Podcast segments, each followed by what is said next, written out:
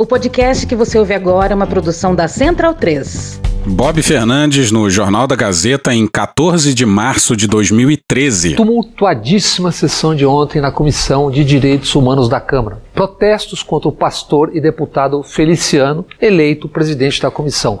Feliciano é aquele que diz serem amaldiçoados os descendentes de africanos e que tem um discurso radicalmente homofóbico. Mas quem roubou a cena foi o deputado Jair Bolsonaro, um entusiasta de Feliciano. Bolsonaro tem uma estranha fixação com o tema da homossexualidade. Sempre que a polêmica ressurge no Congresso, o deputado parece se excitar. Flashback. Sou homofóbico, sim, com muito orgulho. Você de casa contrataria um motorista gay para levar seu filho na escola? Sim! A minha filha de 5 anos de idade, papai, eu vi os dois homens se beijando aqui. Pô, vou falar para ela que isso é normal? Sim! Vão ter um travesti professor na escola tal, um gay na escola sei do que lá. Para que a garotada começa a vê-lo como fosse aquilo normal. Sim! O filho começa a ficar meio assim, meio gayzinho. Aí, essa frase vale tapa na cara, hein? Leva um couro, ele muda o comportamento dele. Então tapa na minha cara. No meu tempo era coisa rara pra encontrar uma, um, um gay, não tinha outro nome, uma bicha na rua, que era comum tu falar, né? Era um viadinho. Pela segunda consecutiva, Rio de Janeiro é a capital do, do orgulho gay do mundo. Que orgulho é essa aí? Depravação essa daí. Mano, corra, rapaz. Mas você tenta educar teu filho para não cheirar, para não ser vagabundo, para estudar, para não ser gay. Filme que visava passar na escola de ensino fundamental para se respeitar o homossexual. Quem respeita o homossexual? Agora gostar de homossexual? Ah, vai lá, ninguém gosta, ok? Ninguém gosta, a gente suporta. Vai queimar tua rosquinha quando tu bem entender, pô! Eles querem é nos prender porque nós olhamos torto para ele. Porque nós não levantamos de uma mesa para tirarmos nossos filhos menor de idade de ver dois homens ou duas mulheres se beijando na nossa frente. Vai tomar no cu, cara. Meu Deus do céu, eu não tô perseguindo homossexual. End of flashback. Bolsonaro é hoje o mais conhecido rosto da extrema direita brasileira. Ele é um defensor da ditadura e justifica a tortura. Já disse, aspas, o cara tem que ser arrebentado para abrir a boca. Sobre a busca de corpos dos desaparecidos pela ditadura, diz: quem procura osso é cachorro. Claro que com frases e atitudes como esta, Bolsonaro busca é manchetes. E assim ele está no sexto mandato e já tem dois filhos parlamentares. Isso é o ovo da serpente na definição do genial cineasta Ingmar Bergman. Isso tudo é uma semente do fascismo. Não, não é bom regar. Que ninguém se iluda com esse deputado. Ele pode soar folclórico, um animador de auditório engraçadinho às vezes, mas é um homem perigoso para a democracia. Toda vez que o amigo, a amiga em casa achar graça, às vezes é engraçado, em alguma dessas atitudes desse deputado, é bom lembrar de uma de suas frases. Aspas. Nós não devíamos só torturar, devíamos torturar e matar. Este, isso é o Bolsonaro. Então, bundão é o Jair. Medo e em Brasília. É uma canalice que vocês fazem. Olá, bem-vindos ao Medo e Delírio em Brasília com as últimas notícias dessa bad trip escrota em que a gente se meteu. Bom dia, boa tarde, boa noite. Por enquanto. Eu sou o Cristiano Botafogo e o Medo e Delírio em Brasília é escrito por Pedro Daltro. Que, aliás, faz aniversário hoje, dia 13 de maio. É mesmo? É verdade? É verdade. Então vai todo mundo lá no Twitter dele e dá os parabéns pra ele que ele vai ficar puto. Porra. Esse é o episódio dias 1227 e 1228. Ah, é? Foda-se. E se tudo der certo, se tiver eleições, se o Bolsonaro perder e o resultado for respeitado, 234 dias pro fim do governo Bolsonaro. Enfia no rabo, gente. Ó, como o cara é grosso. Bora passar raiva? Bora.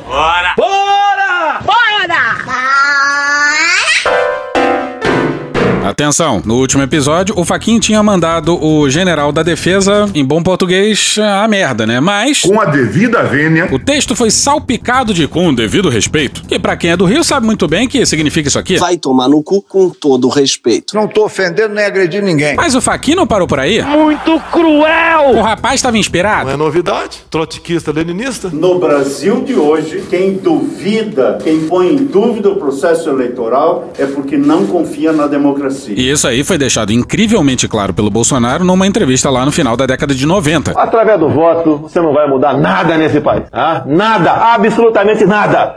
Isso só vai mudar, infelizmente, quando um dia nós partimos para uma guerra civil aqui dentro. Os corações e as mentes democráticas no Brasil confiam no processo eleitoral que tem 25 anos de história. Uma pesquisa recente, de dois dias atrás, da CNT, dá conta que 68% dos brasileiros confiam nas urnas eleitorais. Contudo, um Datafolha de março de 2022 apontava 82% de confiança nas urnas e no sistema de votação. Por que será? E a gente apontou aqui dia desses que o Faquinha, presidente do TSE, já louvou a distribuição das urnas pelo Brasil, que acontece há três décadas, deixando claro que não tem por que acontecer algum problema em 2022. Esse trabalho de logística e de colaboração na administração das eleições é um trabalho proveitoso em relação ao qual nós temos o máximo de reconhecimento e o máximo de agradecimento com a contribuição prestada. E sim, aí ele está se referindo às Forças Armadas, mas. Atenção, é agora que o bicho vai pegar. Porém, além disso, a contribuição que você pode fazer é uma contribuição de acompanhamento do processo eleitoral. Quem trata de eleições são forças desarmadas. E, portanto, as eleições dizem respeito à população civil que, de maneira livre e consciente, escolhe seus representantes. Caralho, o maluco é brabo. Confira comigo no replay. Quem trata de eleições são forças desarmadas. Tá certíssimo. Logo, diálogo, sim, como disse, colaboração, sim, como eu disse. Mas na justiça eleitoral, quem dá a palavra final é a justiça eleitoral. E assim será durante a minha presidência e estou seguro que isso prosseguirá na gestão também do ministro Alexandre de Moraes.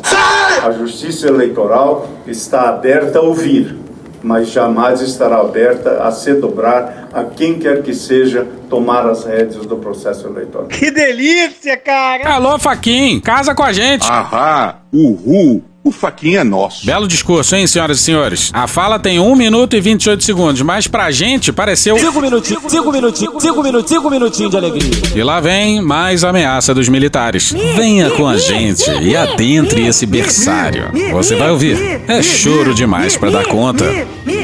Oi, Caio, boa noite, bem-vindo. Boa noite, Monalisa. Boa noite a todos. Hoje acho que de todas as vezes aí que eu conversei, converso com integrantes das Forças Armadas sobre esse tensionamento com o TSE, foi o dia que mais senti o clima muito ruim do lado de lá, né? Ah, coitado! Coelhinho. Eu diria que talvez seja é, o pior momento dessa relação TSE-militares. Você imagina, teve ministro da Defesa sobrevoando manifestação pedindo AI-5 e fechamento do STF em helicóptero militar ao lado do presidente e eles não aceitam um. Quem trata de eleições são forças desarmadas. Sobre a fala específica do ministro Faquim, eles me disseram, fontes militares da ativa, né, que elas foram infelizes, pegou muito mal, que não contribuem com absolutamente nada. Porra, olha só o que o Bolsonaro já disse sobre Faquim, Moraes e Barroso. Lamentavelmente, essas três pessoas não colaboram com o Brasil em absolutamente nada. Querem apenas uma narrativa para desgastar o governo. Vamos seguir. Que vem num sentido muito negativo, em um momento em que, segundo essas fontes militares, a defesa, o Ministério da Defesa, está buscando acomodação e estabilidade. Caralho! Sim, não são os militares do palácio, não. São militares da ativa. Não é a galera crazy people do clube militar. E, porra, se o que o general da defesa tá fazendo é buscar estabilidade. Show! Drogado! Aí me disseram, enquanto o outro lado, no caso o TSE, age agressivamente. A fraude está no TSE. Vergonha! Um imbecil, um idiota. E nos deixa numa situação muito difícil, nós buscamos acomodação. Ele disse isso mesmo? Assim, quando o exército celebra golpe é acomodação.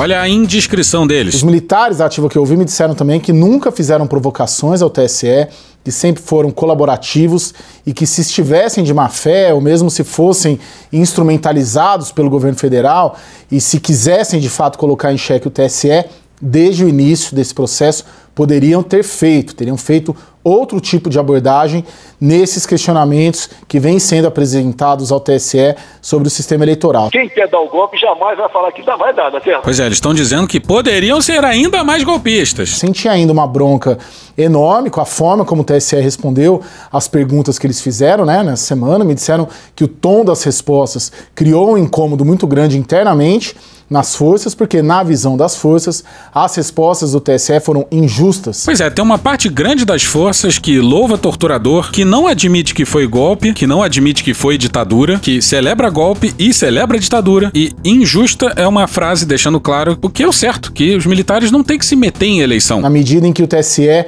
na visão deles, respondeu com informações que sequer constavam nas perguntas iniciais. E me disseram ainda que as premissas das respostas, muitas premissas das respostas estavam erradas. E além disso, claro, apontam que o TSE não atendeu nenhuma das sete propostas que eles fizeram. As respostas do TSE apontavam erros de premissa por parte dos militares. E algumas sugestões das Forças Armadas não seriam implementadas porque já tinham sido implementadas. Bom, uma alta fonte militar me disse que as perguntas, de uma maneira geral, foram exploratórias, bem feitas, respeitosas, mas que as respostas do TSE, no geral, não têm sido adequadas. Olhando agora para frente, né? O que, que pode vir por aí desse caldeirão todo, né?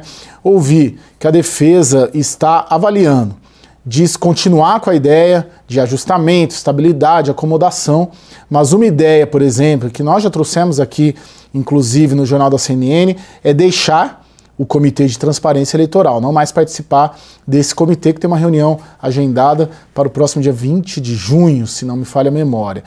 Outra ideia, essa nova que eu ouvi hoje, seria uma espécie de essa expressão que eu ouvi, um contra-ataque técnico, técnico, técnico. Damares. Técnico. Chega! Ou seja, se manifestar tecnicamente sobre essas respostas que o TSE deu nesta semana, tanto num caso como no outro, tanto deixar o Comitê de Transparência Eleitoral como o tal contra-ataque técnico ou simplesmente não se manifestar.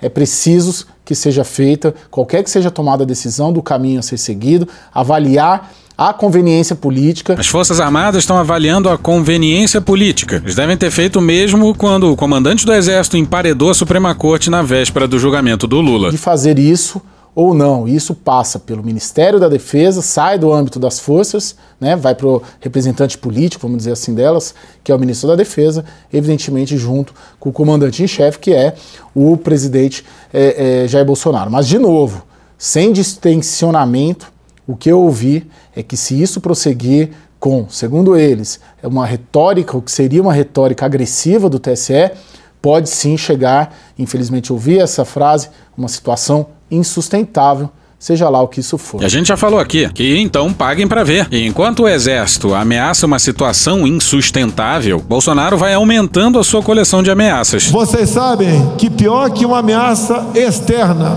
é uma ameaça interna de comunização do nosso país. Nós sabemos o que está em jogo. É jogar a palavra comunismo por aí que um monte de gente já entra em pânico. Todos sabem o que o governo federal defende.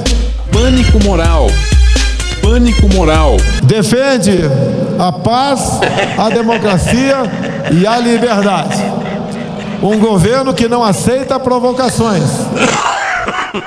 Sim, não aceita, mas faz um monte delas, né? Sai, Alexandre de Moraes! Deixa de ser canalha! Somente os ditadores temem um povo armado. Eu quero que todo cidadão de bem possua sua arma de fogo. Um militar do Corpo de Bombeiros atirou em um funcionário do McDonald's no Rio de Janeiro por causa de um cupom de desconto no preço do lanche. Tem noção disso? Eu quero que todo cidadão de bem possua sua arma de fogo para resistir, se for o caso, à tentação de um ditador de plantão. Há dois anos, Bolsonaro classifica governadores e ministros do STF como ditadores e fala que a esquerda vai implantar uma ditadura comunista. Sim, você aí, o PT, em cujo governo os bancos tiveram recordes de lucro, vai implantar uma ditadura comunista. É desse pessoal que o Bolsonaro quer que o pessoal armado se defenda. Todos têm que jogar dentro das quatro lenhas.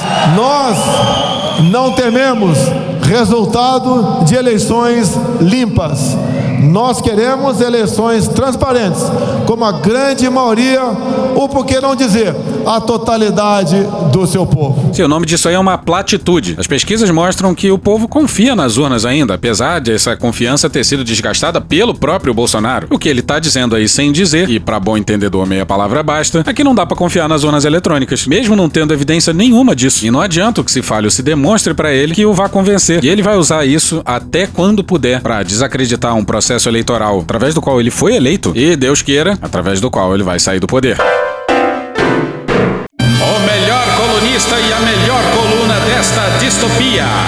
Bom, a gente nunca escondeu aqui a nossa admiração pelo Conrado Ubner Mendes, o melhor colunista dessa quadra miserável da história. Tem até vídeo nosso com o pessoal do Intercept Brasil baseado numa coluna dele. O título é Bolsonaro e as muitas formas de matar. Tá lá no canal do YouTube do Intercept Brasil. Aliás, abraço em todo mundo do Intercept Brasil. Mas essa coluna do Conrado deve ser a melhor coluna dessa distopia verde-oliva. Olha que começo primoroso, na Folha no dia 11. Intérpretes do Brasil não sabem responder ao enigma psicopolítico do nosso tempo. Laudos é, é, A sociedade brasileira fez pouco caso por 30 anos da vocação demasiadamente desumana de seu psicopata maior, sucedida por quatro anos de promessas de morte cumpridas, ou seu psicopata maior encarna desejo coletivo inconfesso? Foi um surto de auto-engano suicida e democida ou execução de plano homicida? Déficit cognitivo ou torpeza moral? E o pior é que é tudo junto e misturado. Bolsonaro foi culposamente mal compreendido ou dolosamente atiçado? As 700 mil vidas, a Amazônia, os indígenas, a pobreza, a fome, a corrupção holística, o sigilo para interesse pessoal e a queda vertiginosa de indicadores de segurança e liberdade. Sem querer ou sem querer querendo? Olha ele! Olha ele! Se 2018 deixava dúvidas, 2022 dificultará a vida no armário.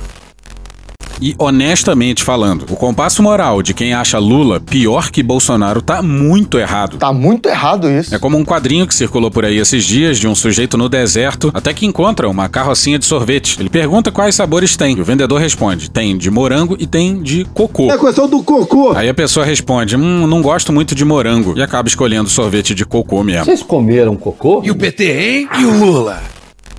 Meu assombro com o Bolsonaro e com a afasia coletiva diante de sua repugnância espalhafatosa começou na adolescência, quando da tribuna um deputado defendia o fuzilamento do presidente FHC. Um tio militar, admirador da virilidade de Collor, assentia.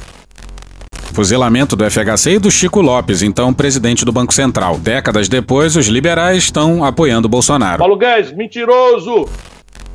Em 2014, a rendição de Dilma perante deputado que forjou o kit gay e a levou a eliminar programas de inclusão e demitir gestores. Eu venho falando desde 2010, quando descobri o famigerado kit gay na escola. Já me despertava o alarmismo. Escrevi no Estadão, abre aspas, quando o medo da derrota sequestra lideranças que, em silêncio, desidratam projetos de implementação de direitos, o alarme passa a tocar.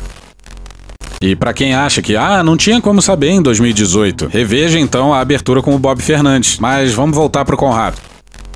Em 2018, um dos mais histriônicos e violentos ativistas brasileiros, prestes a vencer as eleições, prometia jogar ativistas na ponta da praia, onde milicos desovavam corpos. Vai tudo vocês pra ponta da praia! Quando o presidente diz que te odeia, não é um ódio qualquer. Que alguns idiotas hoje ficam em casa. Tem idiota que vê nas redes sociais, na imprensa, né? São os idiotas úteis e os imbecis. É ódio do presidente. Vai pra puta que eu pariu, porra. Ah, vai pra puta que eu pariu, porra! Nas tiranias do século passado, esse tipo de ativismo recebeu outros nomes. Já sabíamos que PIB e PIBB, Produto Interno da Brutalidade Brasileira, não podiam crescer juntos de forma sustentável. A delinquência política não estava precificada. A ciência social e econômica avisava. A Faria Lima relinchava.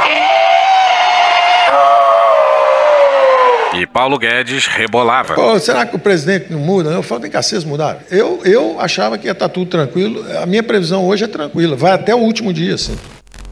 Pois é, e o mercado costuma sempre estar do lado errado. Novo é diferente, é top, é moderno. Pagamos o preço intangível da omissão do Congresso Nacional. Olá, eu gosto de dinheiro. Diante de crimes de responsabilidade seriais e submissão do Procurador-Geral da República diante de crimes comuns. Confesso, horas que foi um amor à primeira vista. Do negacionismo político, climático e sanitário. Floresta úmica não pega fogo. Gripezinha ou resfriadinho. Do colaboracionismo amedrontado de instituições de Estado. Eu quero dormir, porra! E de partidos venais da revogação tácita de capítulos da Constituição. Eu sou realmente a Constituição. Cujas quatro linhas vão sendo traçadas por generais revanchistas contra a democratização. E a nossa admiração só aumenta, porque o Aras persegue o Conrado Ubner Mendes e faz umas duas semanas que essa história sempre cai do roteiro. O Conrado chamou o Aras de poste geral da República e de omisso. Na primeira instância, o Aras perdeu, mas ganhou numa turma do TRF1. E é tudo por demais absurdo. Conrado está sendo perseguido pelo PGR, que não persegue ninguém que deveria perseguir em Brasília. Um amor à primeira vista. Essa parte que vai seguir é matadora. Jaque Matador. O revanchismo que o STF em 2010 tentou evitar ao interpretar a lei de anistia, fechando os olhos para crimes contra a humanidade, retornou contra o mesmo STF.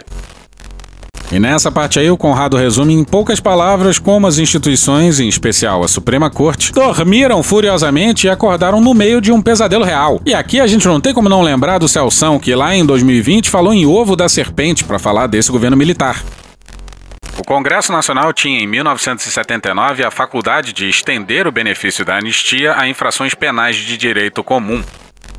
Pois é, em 1979. A ditadura foi acabar em 1985. Você imagina o que era o Congresso Nacional em 1979. Dez anos depois do Celso de Mello votar pela manutenção da lei de anistia, ele mesmo falava em ovo da serpente. Enquanto perguntarmos se haverá golpe, qual golpe e o que fazer quando o golpe vier, mal percebemos que o clima de golpe iminente já vai fazendo seu serviço. Instituições eleitorais operam no limite do estresse e do erro, reféns do assédio e desprovidos de meios para lidar com a metralhadora de desconfiança em massa. O TSE não tem fôlego para organizar eleições sob a mira de um fuzil. Eles convidaram as Forças Armadas a participar do processo. Será que ele se esqueceu que o chefe supremo das Forças Armadas chama-se Jair Messias Bolsonaro? Acho que ele esqueceu disso. Tem que todo mundo comprar fuzil, pô. O clima de golpe mantém em alerta falanges armadas e com instintos à flor da pele. É na bala! Vai ser na bala! Porque vai ser na bala! Otone não para. Qualquer faísca pode provocar eventos isolados de violência, sair do controle e entornar o caldo. Estão esticando a corda! Instituições com medo entram em modo sobrevivência, tentadas a ceder. Pode até ser que venha um golpe de cima para baixo, mas talvez seja mais temeroso ainda um golpe de baixo para cima. Uma fake news, um vídeo de WhatsApp rodando o país freneticamente e desencadeando uma convulsão.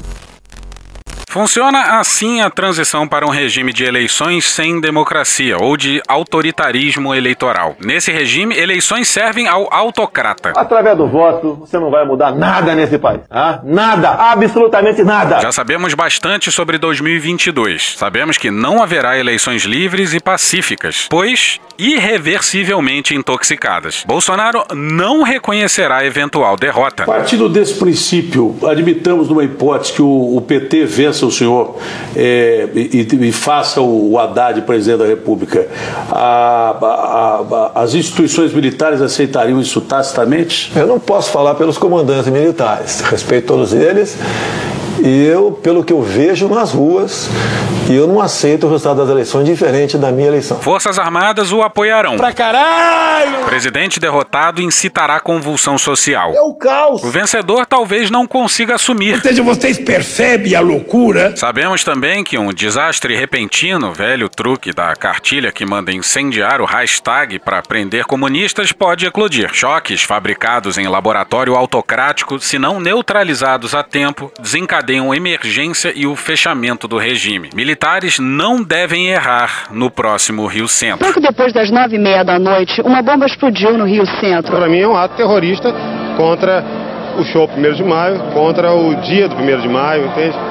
E acho contra o povo brasileiro, independente da música que se toque, independente de tudo. Seria mais um manifesto desfavorável à abertura? Ah, claro. Pois é, pode ser, tememos, que o Rio Centro dos Militares terá relação com o TSE. O historiador Timothy Snyder recomenda calma quando o impensável acontecer, no livro Tirania 20 lições do século XX. Mas não tanta calma. O impensável já está acontecendo. Não pode, você não pode ter ao teu lado conselheiros dizendo o tempo todo calma, calma, espere o momento oportuno. Calma é o cacete, pô. Pois é, e quando a gente fala em golpe, não é derrotismo, né? Não tem como objetivo um medo paralisante. Como disseram Caetano Gil através de Gal Costa. Preciso estar atento e forte. Não temos tempo de temer a morte. E fechamos o tópico com Camilo Ádio, professor e pesquisador da UFMG, falando sobre a estabilidade do Lula na dianteira das pesquisas, na Carta Capital no dia 8. Se pudesse dar um conselho para quem se preocupa com a política nacional, diria: gaste apenas 10% de suas energias preocupado ou preocupada com as eleições. Elas já estão praticamente definidas segundo as regras do jogo. E aí que mora o perigo. Militares não têm se preocupado muito com as regras do jogo, não. Eu recomendo que os outros 90% sejam dedicados a se preocupar com o golpe que nos espreita há muito tempo, sob uma letargia social de minimização desse risco que ainda pode nos cobrar um preço muito alto.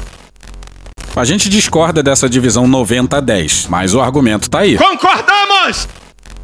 A bem da verdade, ao menos temos registrado um crescimento do alerta sobre o golpe na grande imprensa na última semana. Afinal, parece que, com a aproximação de outubro e as claríssimas investidas de Jair Bolsonaro e dos militares, a ficha do golpe começou a cair. Como bem observou até Igor Guielou na Folha, ainda que com muito atraso, as forças que convergem para um golpe em caso de vitória de Lula não se restringem aos militares, mas também ao chamado Centrão. Há, portanto, forças políticas profundamente interessadas em compor um governo golpista que mantenha seus privilégios de gestão inédita e inusitada do orçamento federal. Eles já se imaginam vivendo num outro regime de governo diferente do que era quando o PT governava, que eles chamam de semipresidencialismo implantado. Esse semipresidencialismo implantado se dá graças ao orçamento secreto, que é a RP9, né, a rubrica RP9 do orçamento, mais o fundo partidário. Não é preciso mais barganhar apoio em troca de um ministério, porque eles têm as emendas impositivas, eles têm o RP9 e têm o fundo partidário, ou seja,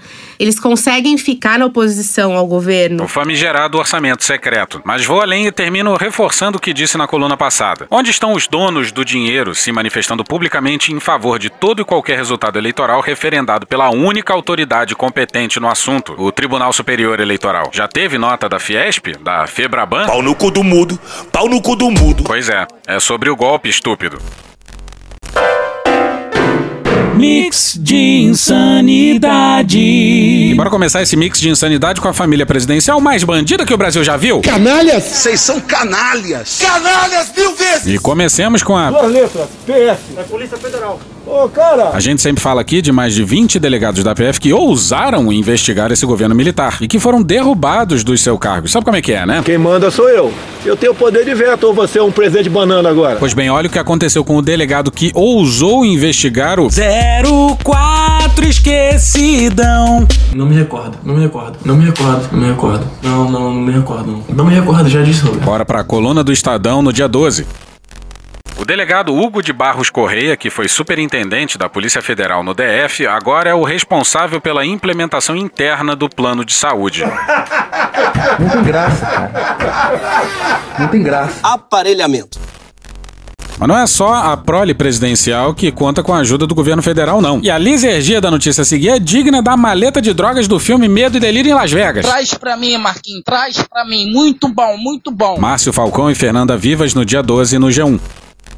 A Advocacia Geral da União defendeu à Justiça Federal em Brasília a rejeição de uma ação de improbidade administrativa movida pelo Ministério Público contra o presidente Jair Bolsonaro. Pode isso, Arnaldo! E olha como são feitas as salsichas. A AGU usa a mudança na lei de improbidade aprovada pelo Congresso e assinada pelo próprio presidente para defender a rejeição da ação. A nova lei de improbidade, sancionada por Bolsonaro, passou a prever que é preciso comprovar a intenção de cometer as irregularidades para condenar pelo ato de improbidade. É impossível, é impossível. E mais pra frente você vai entender o quão nefasta é essa lei, mas sigamos. A AGU assumiu a defesa tanto de Bolsonaro quanto de Valdo Açaí. Me chama de corrupto, porra. Corrupto. Segundo a advocacia, eles acionaram a AGU sob o argumento de que a lei prevê a medida porque os atos foram cometidos enquanto eram servidores. Sim, a Val do Açaí era uma servidora fantasma. A Val poderia complicar a Bolsonaro, né? Como resolver isso? O advogado dela é o mesmo do Bolsonaro. Grandes merda ser advogado. A AGU diz que as acusações do MPF não passaram de ilações feitas a partir de conhecimento do senso comum. Uma vergonha, uma vergonha. Caralho, passou mó vergonhão. Mas tome vergonha na cara! Aí o Pazuello e a Capitã Cloroquina foram inocentados depois de deixarem as pessoas morrerem afogadas no seco lá em Manaus. O que isso vai fazer? Nada. O estado do Amazonas é o primeiro estado do Brasil que recebe o aplicativo Tratkov. A Justiça Federal do Amazonas julgou improcedente a ação proposta pelo Ministério Público Federal para responsabilizar o ex-ministro da Saúde Eduardo Pazuello Abraço, e o ex-secretário do Amazonas Marcelo Campelo pela crise do oxigênio que ocorreu em Manaus em janeiro de 2021 em meio à pandemia da Covid-19. A ex-secretária de Gestão do Trabalho do Ministério da Saúde Mayra Pinheiro, conhecida como Capitã Cloroquina, Não, senhor. e o seu sucessor na pasta Hélio Angotti também foram absolvidos. Pois é, e na CPI da pandemia, tanto o Pazuello quanto a Capitã Cloroquina quanto o Ernesto Araújo disseram que não atentaram para a crise em Manaus. Na ação, o MPF alegava que os acusados foram omissos e retardaram as ações da pasta no estado do Amazonas. Não supervisionaram o fornecimento de oxigênio às unidades hospitalares, atrasaram a transferência de pacientes à espera de leitos, não cumpriram as regras de isolamento social, propagaram a utilização do tratamento precoce, entre outras ações. Pois é, deu no que deu e foram absolvidos. E é por essas e outras que desde 2021 a gente canta Rei Tribunal de Aia! E nem é por esperança de serem condenados lá fora, não, embora a gente sonhe com isso. Rei Tribunal de Aia! Mas pela mais absoluta descrença na justiça brasileira quando se trata dos poderosos. Olha ela! O juiz federal Diego Leonardo Andrade de Oliveira, do Tribunal Regional Federal da Primeira Região, entendeu que seria necessário a comprovação de que a conduta dos acusados foi motivada por interesses próprios. Tá de sacanagem, né? E adivinha só? A decisão tomou como base a nova lei de improbidade administrativa, sancionada em outubro de 2021 pelo presidente Jair Bolsonaro, do PL. Ah, o Centrão! Pois é, passaram a boiada. E passando a boiada. O Brasil falhou miseravelmente. E fechamos o episódio com o orçamento secreto, que Bolsonaro e seus aliados juram não ser secreto. É mentira dele! Mas por algum motivo, os dados sobre os orçamentos de 2020 e 2021 só foram revelados agora. E porque o STF assim obrigou. E ainda assim, gente, olha a quantidade de pessoas que fizeram essa matéria: André de Souza, Camila Zarur, Dimitrios Dantas, Eduardo Gonçalves, Júlia Lindner, Jussara Soares, Paula Ferreira e Bernardo Melo no Globo no dia 11. Os documentos foram encaminhados quase dois meses após o fim do prazo estipulado pela magistrada. Sabe que você é muito petulante. O Centrão abocanhou 2,8 bilhões. E tá explicado o porquê do Centrão ter parado com aquela história de ter sempre um pé em cada canoa na eleição presidencial. Pois é, uma das canoas está repleta de bilhões. Um pé de bananada! Para você ter uma ideia da loucura, só a mão do Ciro Nogueira conseguiu 399 milhões via orçamento secreto. Pois é, 399 milhões para a mãe do Ciro Nogueira, que vem a ser a sua suplente no Senado. Márcio Bitar, o senador responsável por relatar o orçamento, abocanhou 460 milhões. O pastor Marcos Pereira, presidente do Republicanos da Igreja Universal, levou 190 milhões.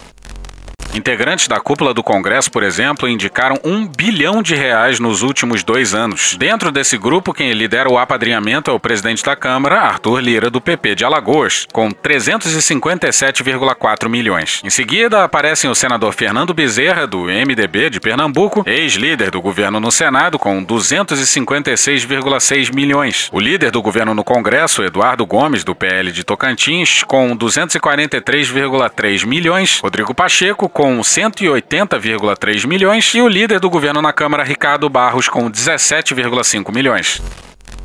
Pois é, se somar só Lira, Fernando Bezerra, Eduardo Gomes, Rodrigo Pacheco e Ricardo Barros, dá um bilhão e uns quebrados. Ah, tá explicado por que o Lira e o Pacheco mantiveram um orçamento secreto, né? Só entre os dois dá mais de meio bilhão. E no documento enviado ao STF, o Alcolumbre, ex-presidente do Senado, responde por 17 bilhões em emendas. As emendas citadas pelo ex-presidente do Senado somam 17 bilhões de reais, valor elevado porque envolve a indicação de diversos congressistas.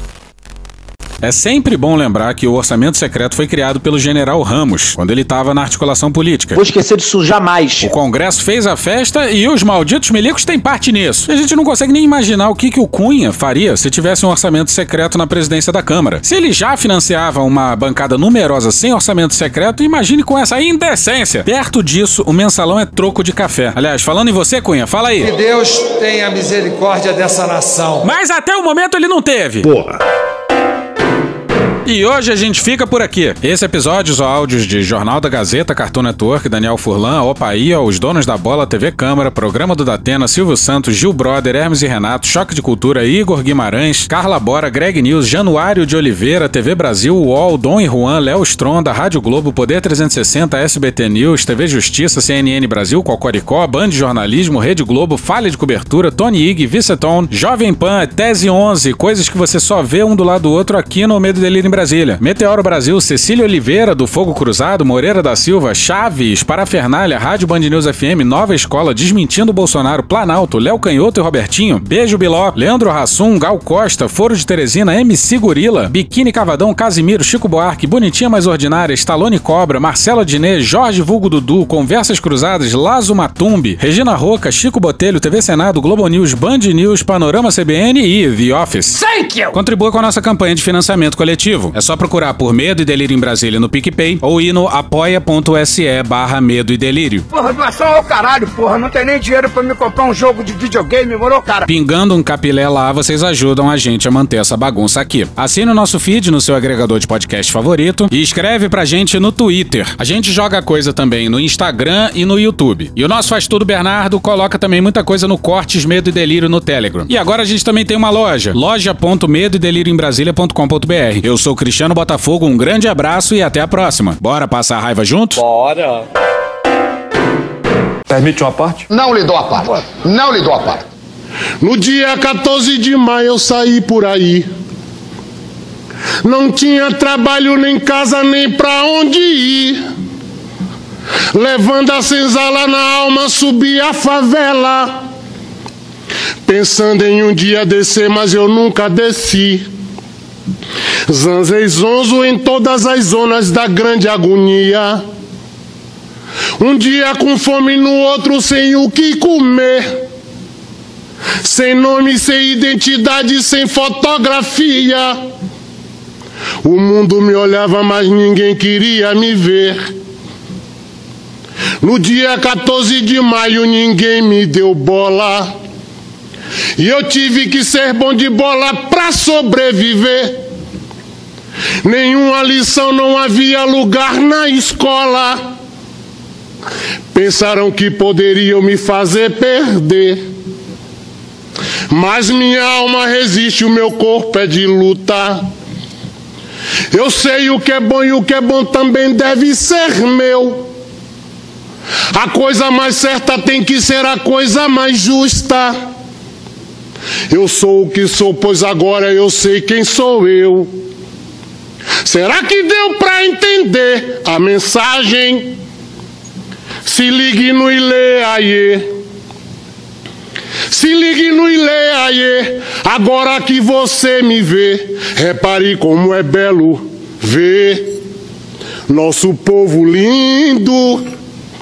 Repare que é o maior prazer, bom para mim, bom para você. Estou de olho aberto. Olha, moço, fique esperto que eu não sou menino. Olha, moço, fique esperto que eu não sou menino. Olha, moço, fique esperto que eu não sou menino. Achei para todos. Obrigado.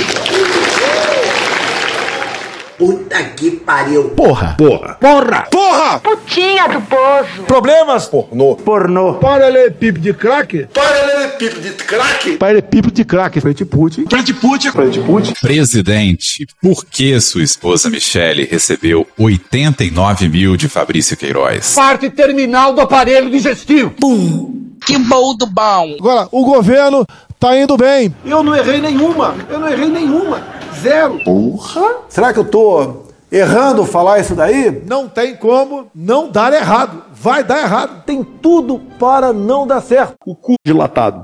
Lula ou Bolsonaro? Qualquer pessoa me perguntar Satanás ou Bolsonaro, eu vou responder Satanás.